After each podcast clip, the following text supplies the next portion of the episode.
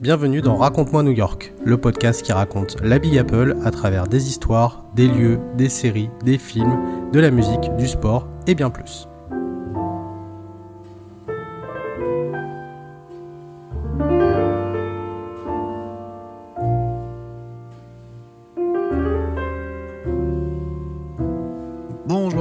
Tous et bienvenue dans Raconte-moi New York épisode 33. On est ravis de vous retrouver. Alors nous, on ne s'est pas quitté puisque nous avons enregistré deux épisodes de suite. Donc euh, l'épisode que vous avez entendu avec euh, Louis, eh ben, on enchaîne avec un nouvel épisode. Mais pour vous, bien sûr, ça sera euh, totalement transparent et comme si de rien n'était. Mais c'est juste pour dire que nous avons parlé beaucoup. Et peut-être que nous sommes un poil moins en forme, je, ne sais pas, quoique, quoique, ça ne veut rien dire. bien sûr, mon cher Fabien est avec moi. Salut Fabien. Salut JM. Comment ça va? Bah oui, on va faire comme si. Euh, voilà, on va faire comme si. on va faire, bah, fatigué. Fatigué. Je t'ai fatigué à deux heures. Euh, voilà, bah là, là c'est pareil. Un peu plus fatigué, c'est ça. Oui, ce soir, on profite un peu de nos temps parce que c'est vrai que ces derniers temps, euh, voilà, on a manqué un peu de, de temps. Et euh, du coup, c'est pour ça que nous enregistrons deux épisodes euh, d'affilée, alors que vous aurez une semaine d'intervalle. Mais euh, on a enregistré le précédent épisode avec Louis, que nous remercions encore mille fois. C'était bien cool. Alors, il m'a envoyé un message pour me dire qu'il avait encore plein d'autres trucs à raconter, qu'il n'a pas pu tout dire. Mais bon, effectivement, c'est du genre de, de, de, tout raconter. Et puis, il y a toujours des choses, des fois, qui peuvent revenir après. On en, on en refera un, on en refera un, il n'y a pas de souci.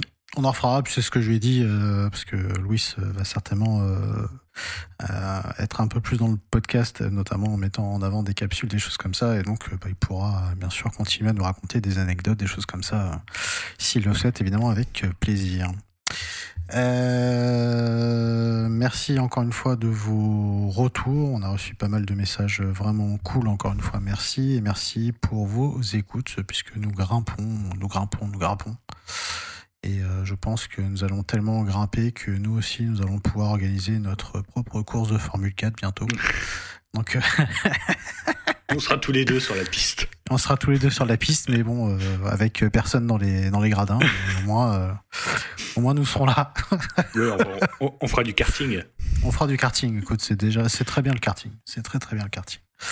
Euh, ce soir, un épisode 2 consacré au Flatiron Building, un building iconique de New York, historique, euh, que Fabien euh, va vous raconter dans un instant. Mais nous nous plongeons tout de suite dans l'ambiance new-yorkaise. Et nous commençons avec les traditionnelles news. Je veux bien commencer, Fabien, si tu veux. Allez, vas-y, commence. Si tu veux je, je peaufine, je peaufine la mienne. Voilà, c'est ça. Euh, ah, moi, je suis euh, fan de, de, de musique. Euh, je suis fan de ce groupe, euh, les Arctic Monkeys, que j'écoute maintenant depuis, je ne sais pas combien d'années, depuis leur début. Et ils viennent d'enregistrer à New York un concert qui a été enregistré au King Theater de Brooklyn au mois de, septembre dernier. Du coup, il a été mis en ligne avec la sortie du nouvel album qui s'appelle The Car, qui est leur septième album. Et euh, il a été mis en ligne directement sur YouTube. Pouvez le regarder. Donc, si vous aimez l'Arctic Monkeys, euh, la vidéo s'appelle Arctic Monkeys at, King Theater. Et donc, voilà, c'est un petit concert de, de 45 minutes que vous pouvez regarder euh, eh ben, euh, gratuitement. Donc euh, n'hésitez pas à le faire si vous aimez. pour info, les Arctic Monkeys seront en France à l'Accord Arena ou Bercy, comme vous voulez.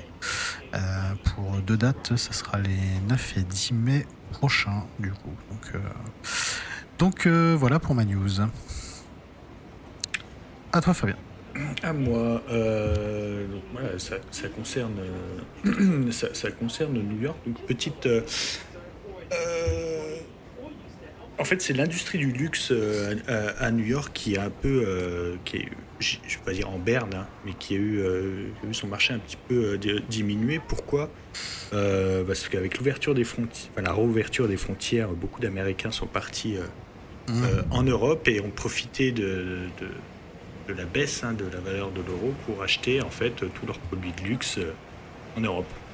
Mhm. Donc en fait, toutes les, bah, toutes les grandes marques, hein, euh, vous trouvez sur la 5e avenue, à part Tiffany, euh, même si Tiffany appartient maintenant à, à- Ouais. à LV- LVMH.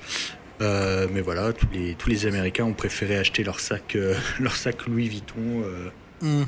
euh, leurs montres, etc. euh, en Europe, hein, parce que bah, ça valait un petit peu plus le coup. Ouais. Et euh, voilà. Et, euh, mais, euh, c'est, c'est- mais parallèlement à ça, on va dire que c'est, les restaurants euh, gastro euh, qui, euh, on voit en poupe, hein, là, euh, qu'il y avait pas mal de chefs hein, qui sont français Ouais. aussi, qui. En fait, il y a, il y a pas mal de restaurants qui récoltent, qui récoltent des, pas mal d'étoiles. Il y a beaucoup, beaucoup d'étoilés euh, à, à New York. Mhm. Euh, bon, après, il y, a beaucoup- il y a pas mal de chefs français, comme j'ai dit, mais aussi des restaurants comme le, euh, le Bernardin, il me semble. Le chef Éric Ouais. Ripper, Mhm. chef assez connu, euh, qui a trois étoiles hein, d'ailleurs, mais qui, qui est beaucoup influencé par la, par la cuisine française. Donc, euh, euh, donc voilà, un, un luxe à deux vitesses avec euh, la, la- la gastronomie euh, qui a le vent en poupe. Mhm. Euh, ce qui est maroquinerie, montre, etc., qui, qui baisse un peu, mais ça, voilà, c'est. C'est un peu le contexte. hein. Les gens vont chercher moins cher Bah, ailleurs, et en ce moment, le moins cher pour les Américains, c'est chez nous. Bon, bah écoute, voilà. Pas si c'est une très bonne nouvelle, mais. C'est une nouvelle. voilà, c'est une nouvelle. On n'est pas là pour dire si c'est bien. voilà, c'est ça, c'est vrai, c'est vrai. Ok, merci beaucoup, Fabien. On, Euh, est- on est un peu le CNews de New York. Oui, oui, oula, je. Ouf. Oh, ça fait mal ça. le CNews, mais sans euh, Pascal Pro, peut-être. Ouais, je, Voilà. euh, voilà. moi, je veux bien faire euh, Yvan Rioufol euh, s'il faut jouer.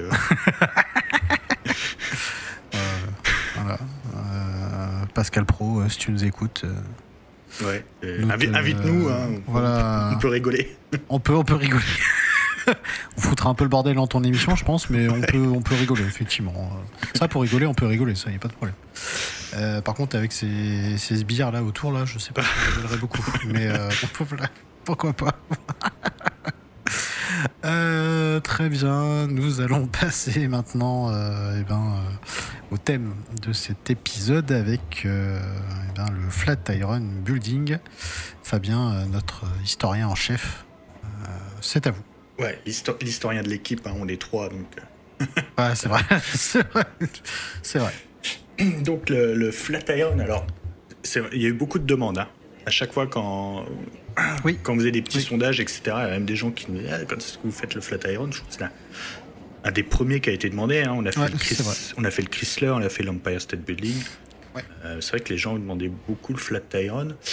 Euh, alors, je pense qu'il fait, enfin, c'est même pas, euh, c'est même sûr, hein, il fait partie du triptyque, le triptyque magique des trois, des trois gratte-ciel les plus connus hein, de New York avec l'Empire State Building et le Chrysler Building.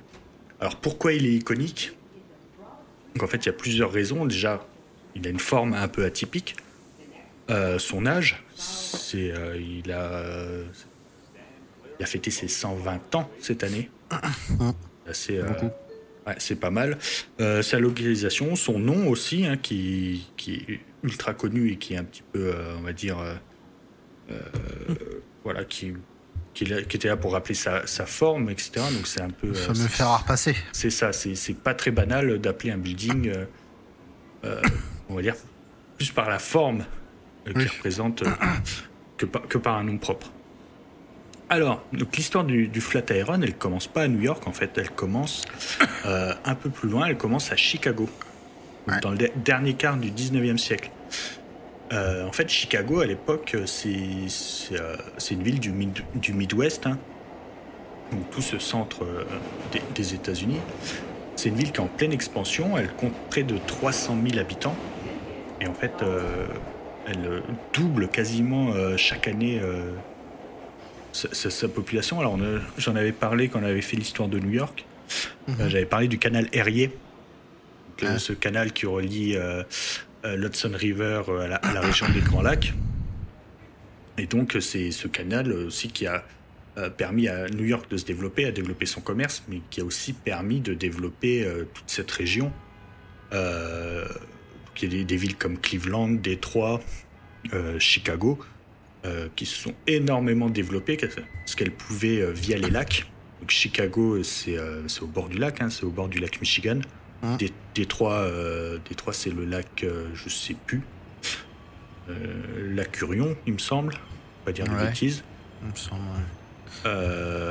Cleveland, c'est le lac Erie.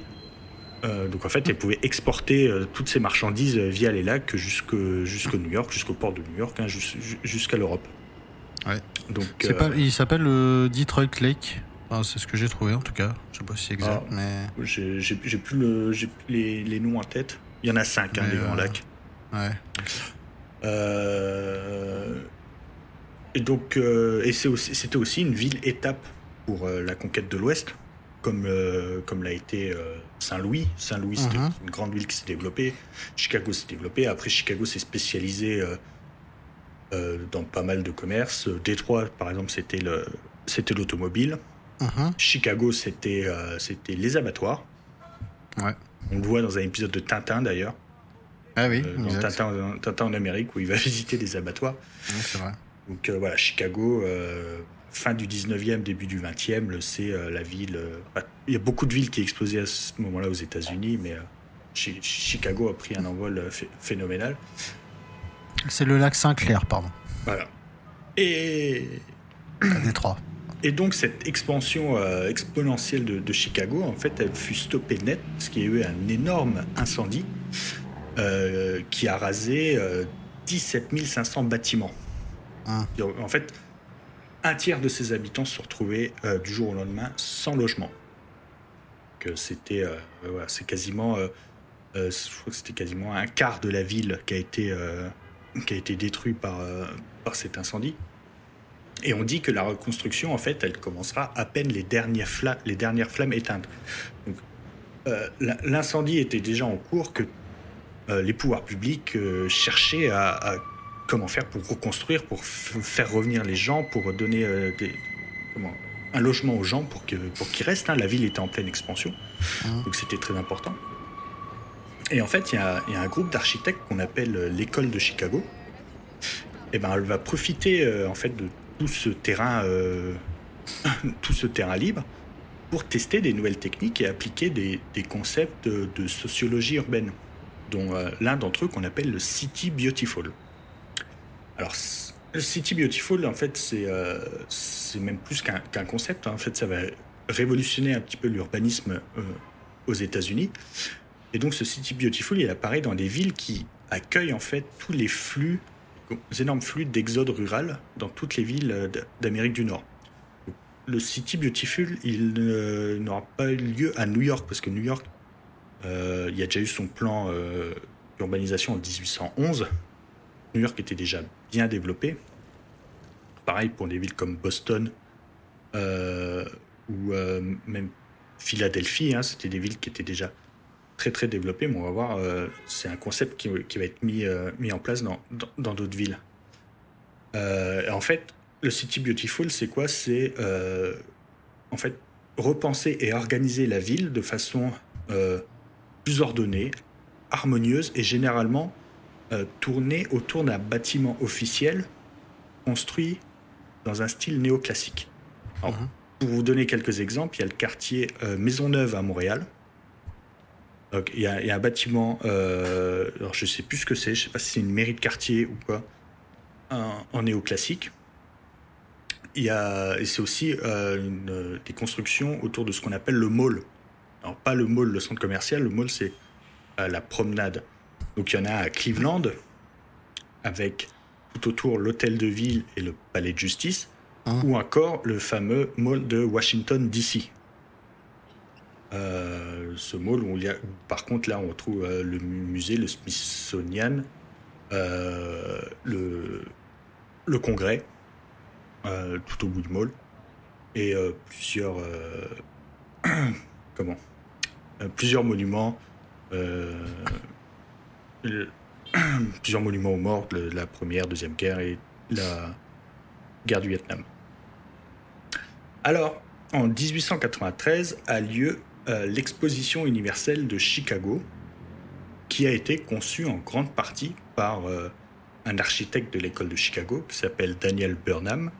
Et en fait, cette exposition, elle a lieu 20 ans après le grand incendie qui a ravagé la ville. Et l'objectif, en fait, c'est de montrer au monde entier euh, comment la ville, elle a su se reconstruire très vite, selon justement les idées de l'école de Chicago et de son City Beautiful. Alors, en Europe, euh, ça je l'ai pas, je l'ai pas noté, je m'en suis, euh, je m'en suis souvenu. Il y avait un, architecte qui s'appelle Pope, donc comme le pape, uh-huh. qui qui a construit pas mal de choses en Europe en fait, surtout après la Première Guerre mondiale. C'est des monuments des monuments aux morts américains de la Première Guerre mondiale. Donc si vous vous baladez dans l'est de la France surtout, euh, il y a le cimetière américain euh, Meuse-Argonne. Dans la, dans la Meuse, c'est le plus grand cimetière américain, militaire américain hors États-Unis. Ah oui, ok. Voilà. Euh, donc ça, c'est pareil. L'organisation, c'est du City Beautiful. Même si c'est pour un cimetière, L'organisation, c'est du City Beautiful. On voit euh, en fait le, cimetière est en deux parties. Il y a la partie cimetière qui est en pente. En bas, une espèce comme un mall avec des grands, euh, des grands bassins. Et euh, en face, un bâtiment néoclassique qui est la, maison du gouverneur, du gardien. et voilà, et, plusieurs, plusieurs autres monuments, des monuments morts dans l'est de la France, il y en a pas mal. Il y en a à Fort-Pac, il y en a hum. à Saint-Miel, il y en a au Bois-Bello, euh, il y en a au Luxembourg. Et donc euh, ça, c'est des bâtiments qui ont été influencés par le, par le City Beautiful. Alors, je vais passer assez rapidement parce qu'on peut faire un épisode entier en fait sur l'histoire de l'architecture, voire même un podcast entier sur l'histoire de l'architecture aux États-Unis à la fin du 19e. Tant les architectes et les styles sont, sont nombreux, mais en fait, Juste là, retenez euh, dans cette petite intro le nom de l'architecte, Daniel Burnham, et surtout euh, l'école de Chicago. Donc là, on va revenir à New York. L'actuel Flatiron Building, il se trouve sur une grande place. Ah. Cette place, c'est le Madison Square. Au début du XXe siècle, en fait, c'était la place centrale de New York et de Manhattan avant Times Square. Elle est bordée donc par la 5e avenue à l'ouest Madison Avenue à l'est, la 26e rue au nord et la 23e rue au sud. Donc ça forme un espèce de, euh, de rectangle comme ça. Et elle est brièvement traversée par Broadway au, sud, au sud-ouest. Donc Broadway arrive un petit peu à l'est de la 5e avenue et coupe un moment euh, cette 5e avenue. Euh, et en fait, on l'a déjà dit, comme Broadway, en fait, c'est la seule avenue qui n'est pas rectiligne de Manhattan, elle coupe certaines avenues de biais, donnant une forme triangulaire à certains blocs. Flatiron signifie fer à repasser, et en fait, bien avant l'immeuble, ce terrain-là avait déjà le nom de Flatiron. Et, mais ce n'est pas le seul, euh, ce n'est pas le seul euh, à Manhattan, hein, euh, de terrain triangulaire, il y en a beaucoup. Times Square, par exemple, est coupé par Broadway. Donc on peut voir euh, deux, euh, soit au nord de Times Square, au sud de, Times Square, deux bâtiments en fait de, de, forme triangulaire, mais beaucoup moins iconiques que, que le Flatiron. Alors en fait, Madison Square a profité du déplacement vers le nord des activités commerciales, notamment les hôtels. Et dans l'épisode de l'Empire State Building, qui chronologiquement se passe 20 ans avant celui-ci, vous avez parlé de l'hôtel Waldorf, Waldorf Astoria qui se déplaçait en fait, euh, qu'on avait détruit pour se déplacer plus au nord en même temps que les populations aisées. Ah. Et eh ben 20 ans avant, c'était la même chose en fait. Les hôtels euh, quittaient euh, le, ce qui était un petit peu au nord du quartier financier, se retrouvaient donc au niveau de Madison Square, donc de la 23e rue. et donc il y a eu des hôtels luxueux qui se sont euh, construits, dont le Fifth Avenue Hotel, qui était par exemple le premier hôtel équipé d'un ascenseur, mais à vapeur. Ah. pas d'ascenseur électrique à l'époque, c'était un ascenseur à vapeur. Euh, et au sud de cette place s'étaient construits en fait les premiers grands magasins de la ville. Et pendant longtemps, et encore maintenant, euh, le quartier s'appelle, euh, on appelait le quartier Lady Smile, en référence aux nombreuses boutiques. Alors c'est un nom très début 20e siècle. Hein. Ouais. Le, on va dire c'était la, pas le kilomètre, mais c'était l'avenue des femmes. Parce que y avait, euh, bah, c'était les premiers grands magasins, un peu comme euh, à Paris le boulevard Haussmann par exemple. Donc c'était voilà, c'était un quartier euh, pleine expansion, beaucoup d'activités, d'activités commerciales, etc. Et donc à la place de l'actuel Flatiron bah, se trouvait un hôtel, mais plus sur la partie sud de Triangle, sur la base du triangle. Et le reste du terrain est occupé par des petits bâtiments commerciaux et le propriétaire qui s'appelait Amos Eno, euh, on a profité en fait de, de toute cette activité pour installer les premiers panneaux publicitaires lumineux électriques et aussi les premiers bandeaux d'information en temps réel. Donc, euh, comme ceux qu'on peut voir à Times Square, donc c'était un petit peu plus euh, un, petit peu plus old school, mais voilà, on est on est fin C'est l'ancien Times Square quoi en fait. Voilà, c'est l'ancien Times Square. On est à la fin du 19e siècle et euh, voilà, faut s'imaginer des panneaux euh, de pub lumineux avec euh, des bandeaux qui annoncent les résultats des élections, etc. et donc, comme je dis, voilà, c'est la place devient une attraction et ça annonce en fait le futur Times Square qui, comme l'histoire se répète, se déplacera lui un petit peu plus au nord. Donc à la fin du, à la mort euh, pardon, du propriétaire euh, Amos euh, Eno, le terrain est mis en vente. Et donc c'est là que ma petite, ma petite intro sur Chicago va servir, que le terrain est acheté en mars 1921 par la Cumberland Realty Company. Alors en fait c'est une société d'investissement créée par un certain Harry S. Black. Harry S. Black c'est le PDG de la Fuller Company. Et cette entreprise a été spécialisée dans la construction de gratte-ciel et elle était basée à Chicago. C'est elle qui a euh, construit par exemple la quasi-totalité des bâtiments de l'exposition universelle de 1893. Donc la Fuller Company était spécialisée dans les gratte-ciel grâce à son fondateur, un architecte, George Fuller, que l'on considère encore aujourd'hui comme le père des gratte-ciel. Ça a été le premier partisan de l'utilisation de l'acier pour construire euh, les structures intérieures porteuses.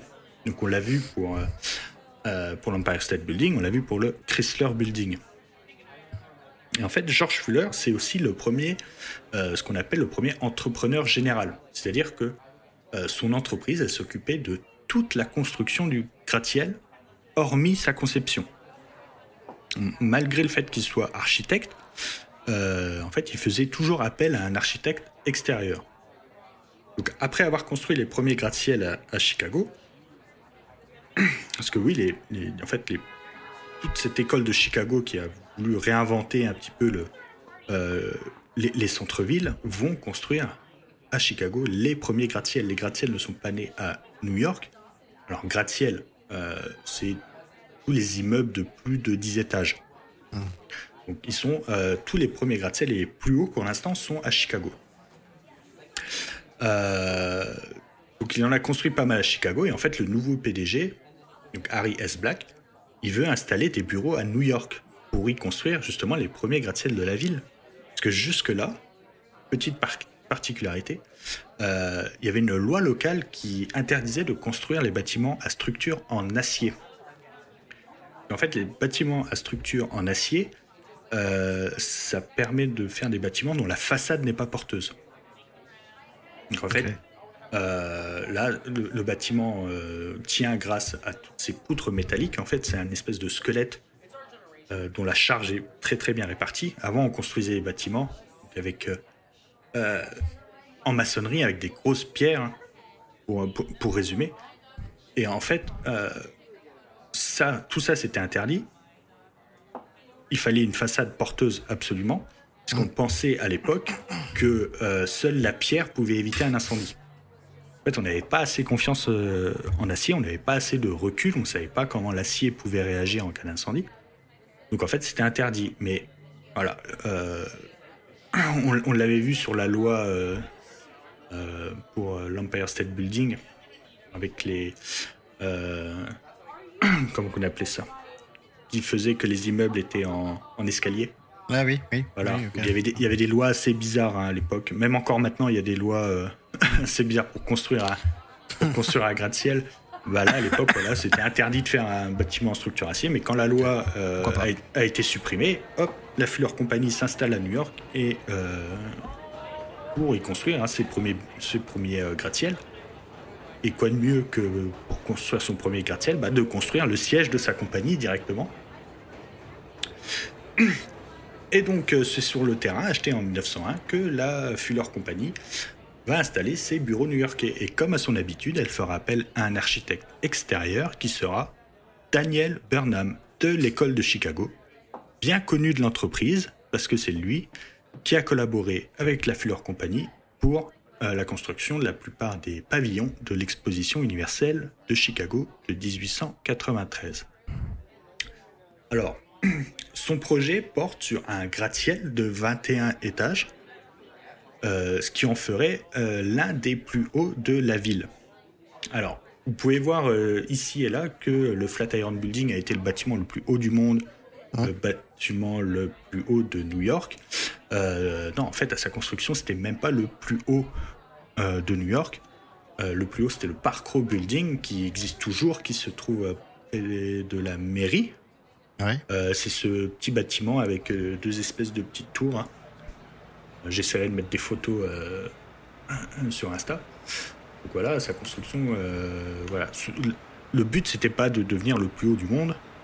Euh, il y avait déjà des gratte-ciels à Chicago qui étaient très hauts. Voilà, leur but, c'était de construire, simplement de construire leur bureau sur ce terrain un petit peu, un petit peu atypique.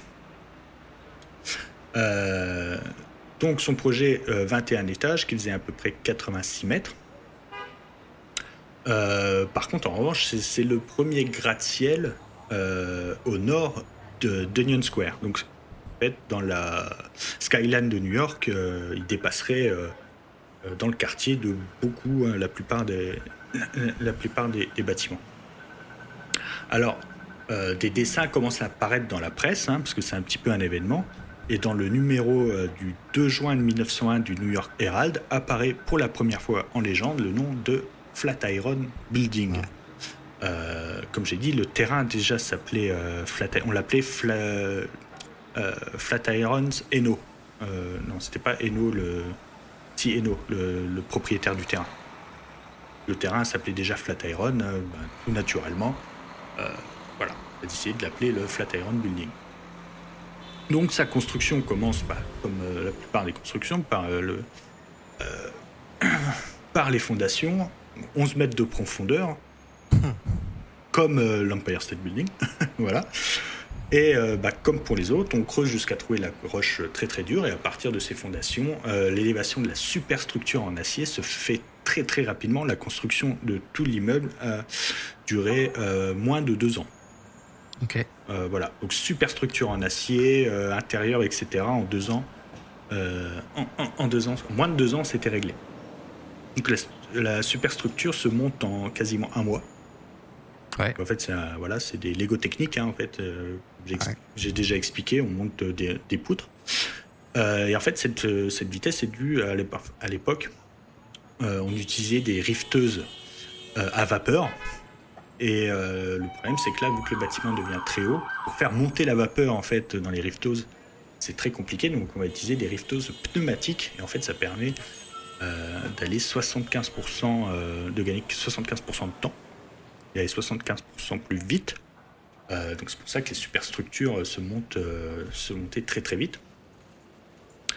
Et donc pendant l'élévation de, ce squelette en acier, bah, le parement des façades commençait en alternant des panneaux de calcaire et des panneaux de terre cuite. Donc ça c'est un peu c'est un peu inédit. et en fait tout l'immeuble a été pensé comme une colonne grecque, c'est-à-dire une base, un fût et un chapiteau. En fait, on peut voir euh, trois. Euh, si vous regardez les photos du Flatiron, vous pouvez voir en fait trois niveaux euh, de, décoration.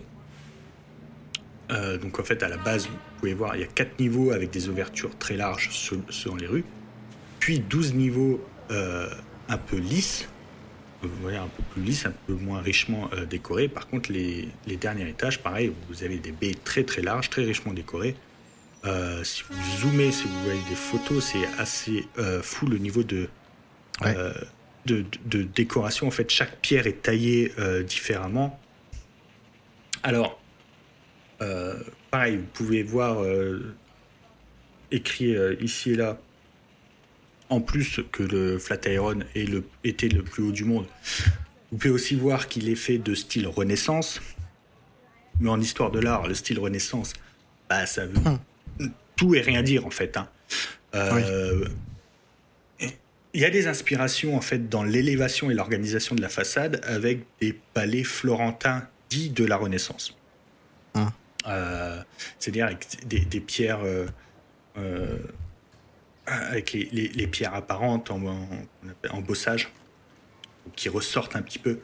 Il y a un bâtiment dans Financial District, je crois que c'est la réserve de la Fed, il me semble, ou un bâtiment comme ça, qui est copié sur le palais Médicis.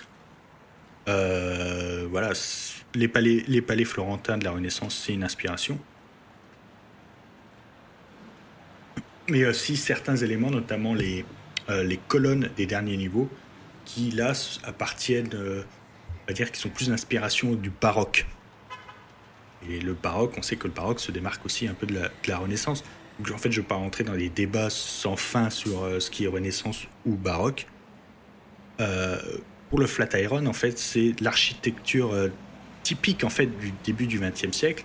Et en fait, on vient mieux de parler de style beaux-arts. Et en fait, c'est le style prédominant et même quasi exclusif euh, des architectes de la mouvance du City Beautiful, justement. Euh, donc en fait, le, beaux-arts qu'on appelle aussi euh, le style Napoléon III chez nous, ou mhm. alors l'architecture. alors ça a des noms différents selon les pays, ça a des styles aussi un peu différents. Pour l'époque, c'est l'architecture victorienne, par exemple en Angleterre, si je ne dis pas de bêtises. Euh, mais voilà, c'est, euh, on peut pas dire que le Flatiron soit de, style Renaissance. C'est, euh, en fait, il y a énormément d'inspiration.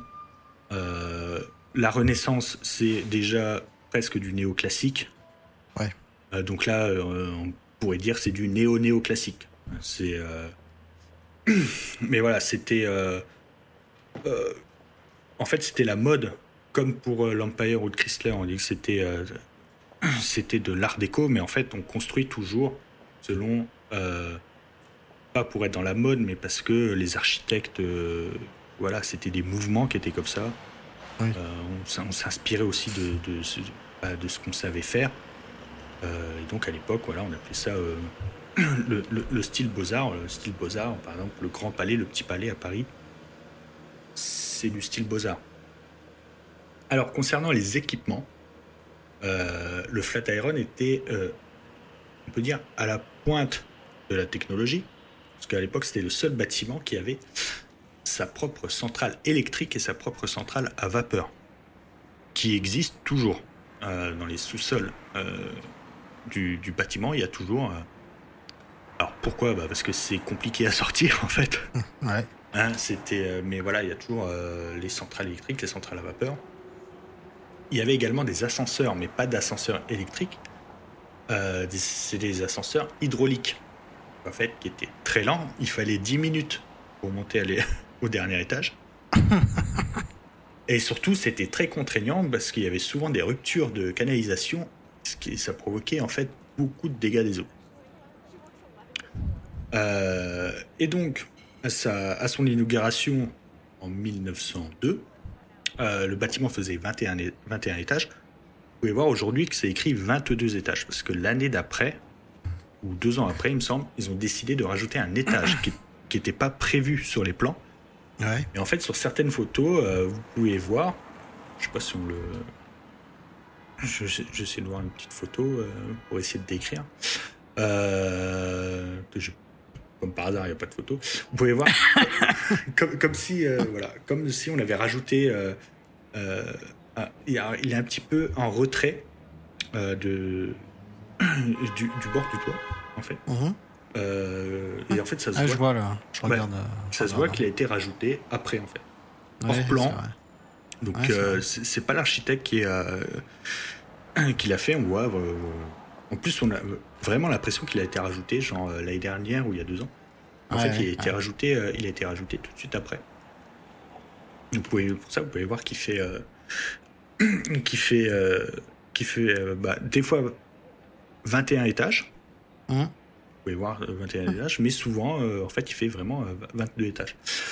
donc, c'était le siège de la Fuller Company. Donc, à son inauguration, comme la plupart des buildings, on l'appelait le Fuller Building, mais en fait, les gens, bah, comme je l'ai dit dans le New York Herald, c'était écrit Flatiron Building. Le terrain s'appelait Flatiron. Voilà, c'est toujours, euh, les gens ont toujours appelé Flatiron Building et ça, ça enragé un peu les gens de la Fuller Company parce que, euh, en fait, personne ne dit, il n'y avait pas de coup de pub en fait pour, euh, pour, cette entreprise d'ailleurs qui est partie une trentaine d'années après. D'accord. 30 ans, ils sont partis, ils ont un autre, ils ont construit un autre building. Bah, pendant la, même période que euh, la construction du Chrysler et du, de l'Empire. Hein, c'était cette fièvre des, des grands buildings. Hum. Donc en fait, ils ont quitté le, ils ont quitté le, Fuller Building et, le, et à partir de là, il n'a plus de nom. Euh, enfin, tout le monde l'a appelé euh, Flatiron Building. Il y avait également un cabaret en, en, en sous-sol ouais très grand cabaret qui pouvait, euh, qui pouvait accueillir 1500 personnes. Donc c'est, euh, c'était quand même pas. Pas rien. Voilà, c'était, quand même pas rien. Et, euh, et, alors pour les petites anecdotes, donc le terrain, donc le terrain était en forme donc de, de, triangle. pour construire, c'était assez compliqué. Là, l'architecte et, et les et, enfin, et tout le monde s'est très très bien adapté. Et en fait, les, ça faisait un petit peu peur aux gens parce que la forme était euh, quand même assez, assez fine. Donc en fait, après son inauguration, il y avait des paris pour savoir de quel côté euh, l'immeuble allait s'effondrer.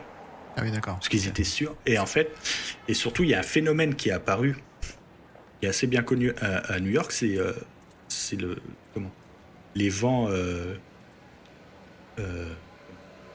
comment on peut appeler ça? C'était en fait, il y a un phénomène où les vents euh, accélèrent en fait dans cette espèce de canyon et donc le bâtiment avec sa forme aérodynamique mhm. coupait les vents en deux, faisait que les vents euh, sur les côtés accéléraient. Donc en fait, il y avait des bourrasques assez, euh, assez violentes. Il y a même des gens qui sont tombés, qui ont essayé de porter plainte contre la Fuller Company parce qu'ils disaient que c'était à cause d'eux qu'il y avait plus de vent, etc. Euh, et, donc on dit qu'il y avait certains, euh, certains messieurs euh, qui se mettaient, donc, que ce soit sur Broadway ou sur la cinquième, et qui attendaient que les femmes passent en robe pour qu'il y ait des, des, bourrasques, pour attendre les bourrasques de vent qui soulevaient les robes des. Sympa. Voilà, les, les, robes des femmes. Donc il y a les. En mode Marilyn Monroe, quoi. C'est ça, exactement. donc il y a pas mal d'illustrations d'époque. On peut voir, on peut voir justement des, des, des, robes des, femmes se, se lever euh, à l'approche du, du Flatiron. Euh, autre petit, euh, donc je disais pour l'adaptation au terrain. Si vous allez, si vous allez, alors je crois qu'en ce moment il est en travaux en plus, il y a, oui. un, un, gros échafaudage dessus. vraiment à la toute pointe du, du bâtiment, vous pouvez voir qu'il y a une sorte de d'appendice en fait de bâtiment qui s'est rajouté.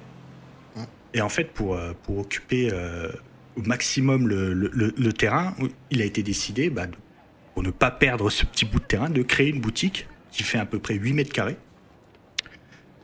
Et, euh, et à l'époque, c'était une boutique de cigares et cigarettes qui s'était installée. Et je trouve l'anecdote assez amusante, c'est que dans Greenwich Village, il y a également un petit bâtiment euh, de cette forme, hein, euh, forme flat iron, uh-huh. sur un terrain euh, comme ça, parce que les, rues à Greenwich sont assez, sont assez un peu à l'européenne. Donc il y, a des, il y, a des rues qui se croisent et donc des, des terrains en, en, en, forme de triangle. Ah. Et il y a une boutique de, de cigares assez célèbre, hein, justement, ah, aussi à Greenwich. Le Village Cigars. C'est ça. Voilà, qui a également cette forme. Ouais. Euh, que, oui, effectivement, bah, quand vous y allez, euh, vous pouvez pas trop louper. Et c'est, vous le voyez notamment pas mal dans, dans des plans de coupe dans Friends ou des choses mm. comme ça. Parce que même sur certaines. Euh, alors, je crois qu'avant, il y avait deux énormes cigares posés comme enseigne. Euh, et sur certaines photos du Flatiron, on peut voir aussi euh, des anciennes photos à l'époque ah. c'était encore la boutique de cigares. On peut voir aussi les, les deux énormes cigares. Et d'ailleurs, le, le, Village Cigars, euh, il est juste à la sortie de la station Christopher. Saint-Christopher. C'est ça. Christopher Street, pardon, excusez-moi. Christopher Street Station. Et il y a, une autre anecdote sur ce. Sur, le Greenwich euh, sur le village Cigars. Euh, je raconterai peut-être un, peu plus ça, pareil une histoire de terrain en forme de triangle, etc. Donc, euh, donc voilà, donc cette petite boutique installée, on a appelé ça des coworkers. Uh co, comme les vaches. Alors je sais pas ce que ça veut dire du tout. Donc une sorte de, de, boutique, alors pas éphémère, hein, c'est vraiment des boutiques rajoutées comme ça, mais voilà, on a voulu exploiter au maximum euh, tout ce terrain déjà qui n'était pas facile euh, à, s'adapter. Euh, et donc à son, son inauguration, et même années après, en fait, le Flatiron, il a connu un succès immédiat, hein, même si il, y avait, il, y avait, quelques critiques, parce qu'on n'avait jamais vu comme ça un bâtiment déjà de cette forme et aussi haut. Alors je, rappelle, 86 hein, mètres bah, un peu plus maintenant euh, avec l'étage qui qui a été rajouté. Euh, même si ça existait dans d'autres villes et ça existait dans le quartier financier, euh, voilà, ça faisait, ça faisait un, peu peur, mais à l'époque, vous pouvez voir, il y en a énormément. Crois que c'est l'immeuble le plus photographié, où on a le plus de sources. Et c'est encore aujourd'hui un des immeubles les plus photographiés de New York parce qu'en en fait, c'est le seul qu'on peut voir en entier. Oui, c'est vrai. Voilà. Il y a, il y a la vue euh, totalement dégagée sur, euh, sur Madison Square. Euh, très beau parc d'ailleurs. Voilà, très beau parc et qui, par la suite, hein, donc grâce à la construction de, ces, de cet immeuble, enfin, tout le quartier s'appellera maintenant, s'appelle maintenant Flatiron District. Euh, voilà, c'est même l'Empire State Building n'a pas le droit à, son nom de quartier ni le Chrysler Building. Mmh, c'est le seul building qui a donné son nom à, un quartier. Alors c'est un quartier qui se croise hein, à New York. Mmh. déjà dit, hein, les, quartiers sont sont souvent euh, délimités, euh, très bien délimités, mais un quartier peut exister à, travers plusieurs quartiers. Je vous ai parlé de Lady Smile. Ouais. Lady Smile, bah Lady Smile, c'est dans euh, Flatiron District. Ah. Euh, et Flatiron District, euh, c'est Madison. c'est pareil, on pourra parler, on pourra faire un épisode aussi sur sur Madison parce que Madison Square, eh ben forcément ça vous parle. Bah oui. Madison Square Garden. Donc voilà, c'est c'est euh, le bâtiment qui a euh, amené euh, toute la lumière, on va dire, sur cette partie de New York et qui verra par la suite donc sur, sur le côté est de la, de, la place se construire la MetLife Tower. Hein? Puis un autre bâtiment de la MetLife, le Madison Square Garden évidemment. voilà, c'est Madison. Et surtout, le premier Shake Shack Burger. Et eh oui. Qui existe toujours. Et, d'ailleurs, euh, si vous avez l'occasion, parce que c'est une grande balade à se faire à pied, euh, si vous partez notamment de Washington Square Park, euh, vous pouvez du coup longer toute la cinquième avenue, hein, qui est très longue, mhm. et bah, du bah, vous passerez évidemment euh, devant le Flatiron du Wheeling, devant le Madison Square Park. Euh, après, bah, vous avez l'Empire State Building qui se trouvera à votre gauche, si vous marchez en tout cas vers le nord. Euh, Brian Park, après, euh, enfin voilà, il y a quand même pas mal de choses qui. Enfin, ça peut vous faire vraiment une bonne balade. Vous pouvez voir déjà un maximum de choses. Quoi. Après, avait- le, le Rockefeller Center, St. Patrick's Cathedral, tout ça. Quoi. Il y avait pas mal de, de, de, de défilés qui partaient de Madison. Euh, surtout, euh, surtout les, les défilés d'anciens combattants.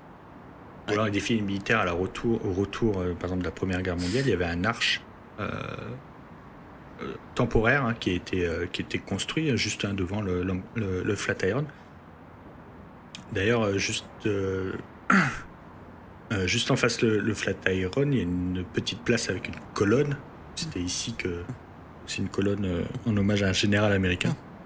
Ouais. J'ai plus le nom, mais euh, euh, voilà, c'était la plupart des, des- des défilés d'anciens combattants partent, partent des- partent d'ici. Et euh, moi, je me souviens la première fois que j'ai remonté la 5e avenue, euh, j'étais parti de Greenwich, oui, Mhm. pour aller jusque bah, vers l'Empire. Euh, en fait, je me suis pas rendu compte que je passais à côté du Flatiron Ah oui. ouais. parce que j'arrivais du sud vers le nord. Et c'est une fois en haut de l'Empire State Building, je me suis dit putain merde, on est, on est passé à côté du Flatiron. Parce que bah oui, hein, c'est quand vous passez à côté, vous voyez juste une façade toute droite. Bah, vous ouais, imaginez ouais. pas euh, sa, sa- sa forme euh, bah, en fer à repasser, justement. Mais euh, alors euh, c'est pas, c'est vrai que sa forme est assez iconique, mais c'est euh, c'est pas le seul dans le monde. C'est pas été le premier à avoir cette forme-là. Euh, Il y a même un- même dans New York, hein, il y a plusieurs bâtiments euh, qui qui ont cette forme, hein. pas pour le copier, hein, juste pour s'adapter au terrain. Euh, Il y a un restaurant euh, dans Financial District qui s'appelle, je crois que c'est le Delmonico, Delmonico Restaurant, Mhm.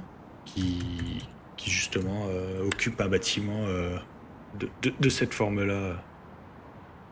Pas Delmonico, je sais plus. Un nom italien comme ça.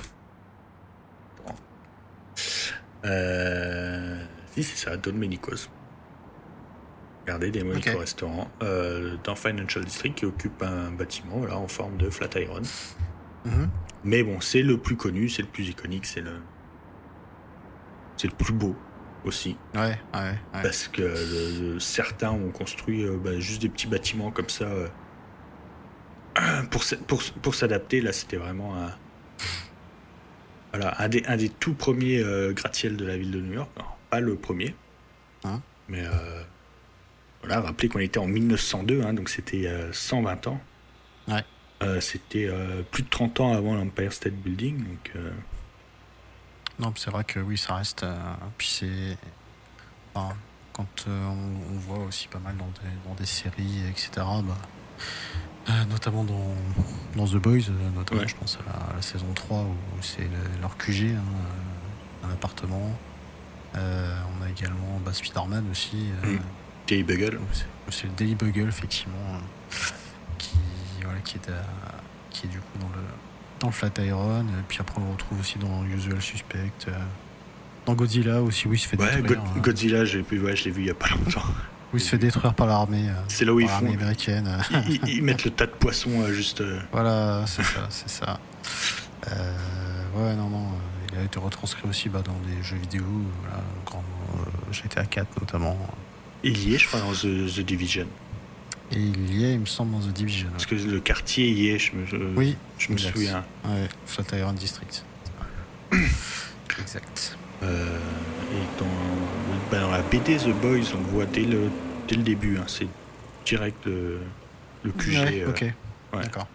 c'est- tout de suite leur QG. euh. Ouais, Puis après, dans plein de plans de coupe, hein, euh, on voit dans.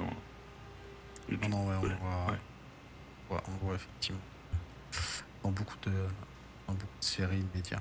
Puis comme, euh, comme, euh, ouais, comme on a dit, euh, il y a pas mal de touristes. Pourquoi? Bah, euh, On peut se prendre en photo en entier à côté du, du Flatiron. Ouais, c'est ça, ouais. C'est- Ouais, c'est- C'est assez pratique, très photogénique. Oui. Euh, quoi, c'est... Non, c'est vrai qu'en plus le, le quartier est chouette en plus. Hein, le- parc à côté, si vous avez l'occasion, euh, allez-y, parce qu'il y a une belle pelouse. euh, c'est Je crois qu'il y a un Lego, il y a un Lego Store, très gros Lego Store à côté. Ah peut-être, peut-être. Je, sais plus, sais plus s'il y a encore, mais il me semble qu'il y a un Lego Store. Ouais.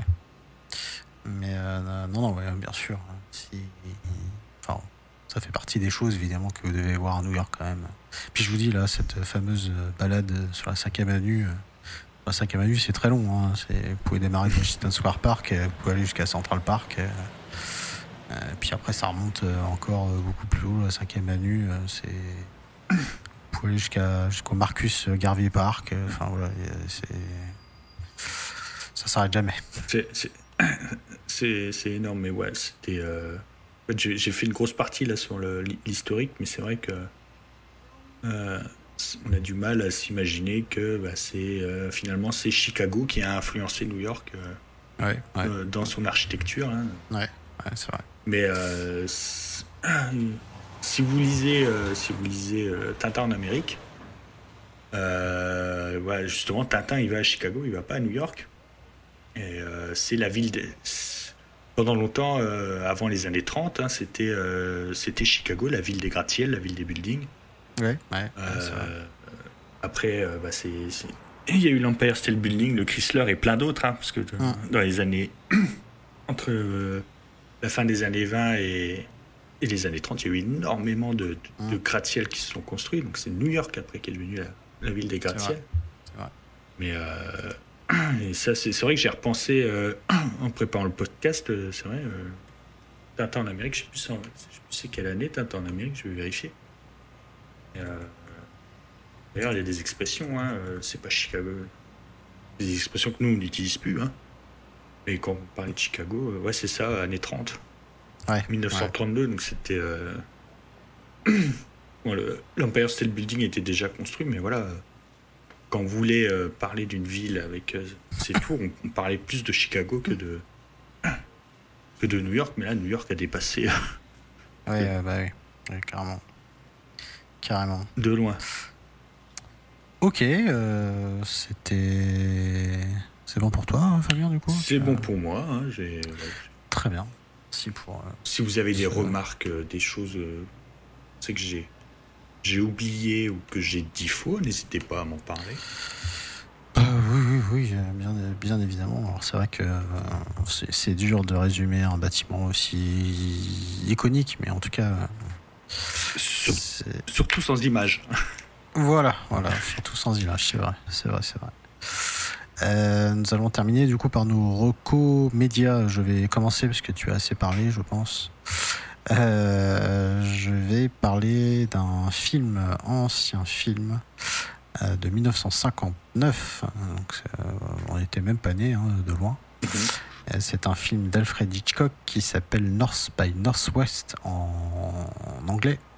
Et en français, ça donne La mort aux trousses et La mort aux trousses qui est avec euh, Gary Grant et Eva Marie Sent, euh, du coup dans les, dans les principaux, euh, principaux acteurs. Il y a James Mason également dedans. Et ce film, pour moi, est un véritable bijou. C'est un de mes films, un de mes films préférés. en fait, ça raconte l'histoire d'un d'un mec qui est joué du coup par, par Gary Grant qui s'appelle Thornhill, qui est un, publicitaire euh, de New York, voilà, qui est un patron d'une société euh, de, publicité.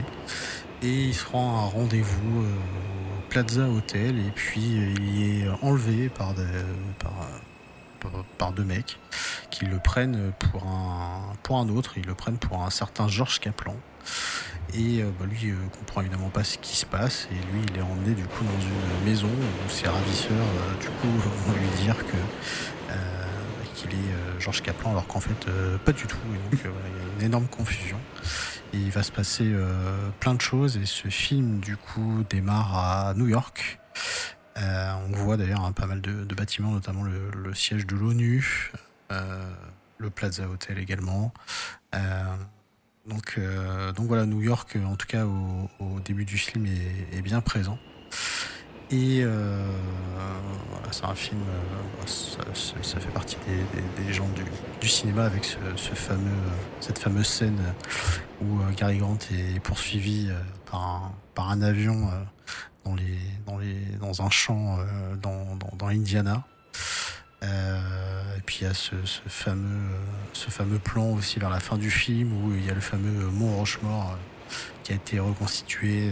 voilà, ça fait partie des des grands films de, de, Hitchcock que je vous invite à voir qui repassent de temps en temps quand même sur à la télé, mais que vous pouvez également, euh, je pense, ça doit peut-être être disponible sur euh, des plateformes de streaming, je sais pas exactement. Il passe, euh, il passe moi je l'ai vu, il repassait à la télé. Ok. Sur Arte. Ok. Je crois qu'il repasse quand même de temps en temps. Ouais, non, non, ouais, ouais, ouais, ouais effectivement, ouais, ouais, ouais. Et, euh, et donc euh, voilà. Et pour la petite histoire d'ailleurs, Gary Grant au départ ne voulait pas tourner dans ce film euh, puisqu'il avait dit à Hitchcock qu'il avait pris sa retraite. Et puis Hitchcock du coup finalement l'a, supplié de, de venir jouer dans ce film et du coup voilà il a, il a accepté. Et puis quand même dans tous les films de Hitchcock vous avez le fameux caméo où Alfred Hitchcock apparaît. Et si vous êtes vif, vous verrez Hitchcock apparaître euh, à la deuxième minute du film où euh, il tente euh, de monter dans un, dans un bus du coup de la, la ville de New York. Et du coup, bah, il peut pas y rentrer puisque la, la, porte, la porte se ferme juste quand il arrive devant le bus. voilà, c'est le petit caméo de le petit caméo de Hitchcock.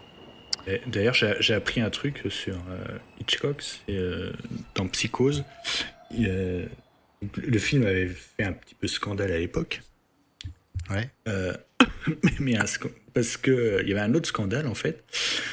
C'est ce que Hitchcock a été le premier à filmer des toilettes. Ah, ah oui, ok. Voilà. Donc euh, c'est dans la fameuse scène de la, salle de bain, on voit les toilettes. C'est la première fois que euh, dans un film, voyez les toilettes chez quelqu'un. Ah bah c'était un petit scandale. voilà, voilà. Euh, bah oui, bah c'est, voilà. Et oui, à l'époque, on, se, on, se, prenait la tête euh, pour pas grand chose, mais c'est encore le cas aujourd'hui. c'est, bizarre. mais voilà, au cas où, euh, n'hésitez pas à regarder ce film avec la grande musique de Bernard Herrmann, notamment, et puis ce fameux générique euh, aussi que je vous laisserai découvrir, mais très très grand film. Voilà pour moi. Et moi, j'enchaîne sur. Euh, alors, euh, j'ai oublié de dire un truc euh, concernant la Madison Square. Quand je disais que c'était la place centrale, on va dire, de, New York et de Manhattan, c'est là qu'était installé le premier sapin de Noël, en fait. Maintenant, ah, il est installé au, Rockefeller Center. Bah, avant la construction du Rockefeller Center, il était installé. il était installé là il était installé là-bas. Et pourquoi j'y repense? Parce que je feuillette euh, Marocco Media. Euh, c'est un livre de photos qui s'appelle euh, New York Portrait d'une ville. alors c'est une édition que j'aime bien, c'est les éditions Taschen. Ah oui. Quand j'étais étudiant en art, ils proposaient plein de bouquins en, histoire, en, histoire de l'art. Ah, pareil. donc c'est super sympa. Là, il y a énormément de photos. C'est euh, c'est construit de manière chronologique. Euh, les premières parties sont très sympas, euh, notamment quand j'ai parlé de l'histoire de New York, donc on peut voir des, les photos des premiers quartiers, notamment des premiers quartiers que j'ai parlé dans la mafia à New York. Il y a aussi énormément de photos, et ça, je pense qu'on parlera de, reparlera de cet homme qui s'appelle Jacob Riss, euh, en fait, c'était le premier euh, euh, photographe à faire des photos en fait de la des gens lambda à New York. Donc en fait, c'est le premier c'est le premier photographe qui a ramené des photos de l'intérieur des, appartements. Ah. Et en fait, c'est grâce à lui en fait que les gens, surtout la municipalité, a pris conscience qu'il fallait faire quelque chose. Euh, pour, euh, pour loger les gens. Ces photos, elles sont ultra connues. Hein. C'est les photos euh, dans, les, dans les appartements où il y a 4, 5 personnes dans, dans une même pièce, souvent des immigrés, uh-huh. et souvent des immigrés italiens, cette période. Donc voilà, c'est des livres. tous les livres Taschen sont vraiment super bien faits. Là, il y a énormément de photos, avec quelques petits commentaires, donc que je recommande. Ce livre, New York Portrait d'une ville. Et puis si vous aimez l'art et l'histoire de l'art, tous les livres des éditions Tachen sont vraiment super. Oui, c'est vrai. C'est vrai. Euh, ok, ben voilà, c'est la fin de cet épisode, épisode 33, qui était consacré au Flat Iron Building. Euh, merci beaucoup, euh, Fabien, encore une ben, fois. Merci à toi. Bah, écoutez, quant à nous, on se retrouve pour un prochain épisode. N'hésitez pas de laisser vos commentaires et de noter également les podcasts. C'est important. Et merci encore une fois de votre fidélité. Et puis bon, on vous dit à bientôt. Euh, du coup, salut Fabien et salut à tous et à tous. Salut à lui. Salut.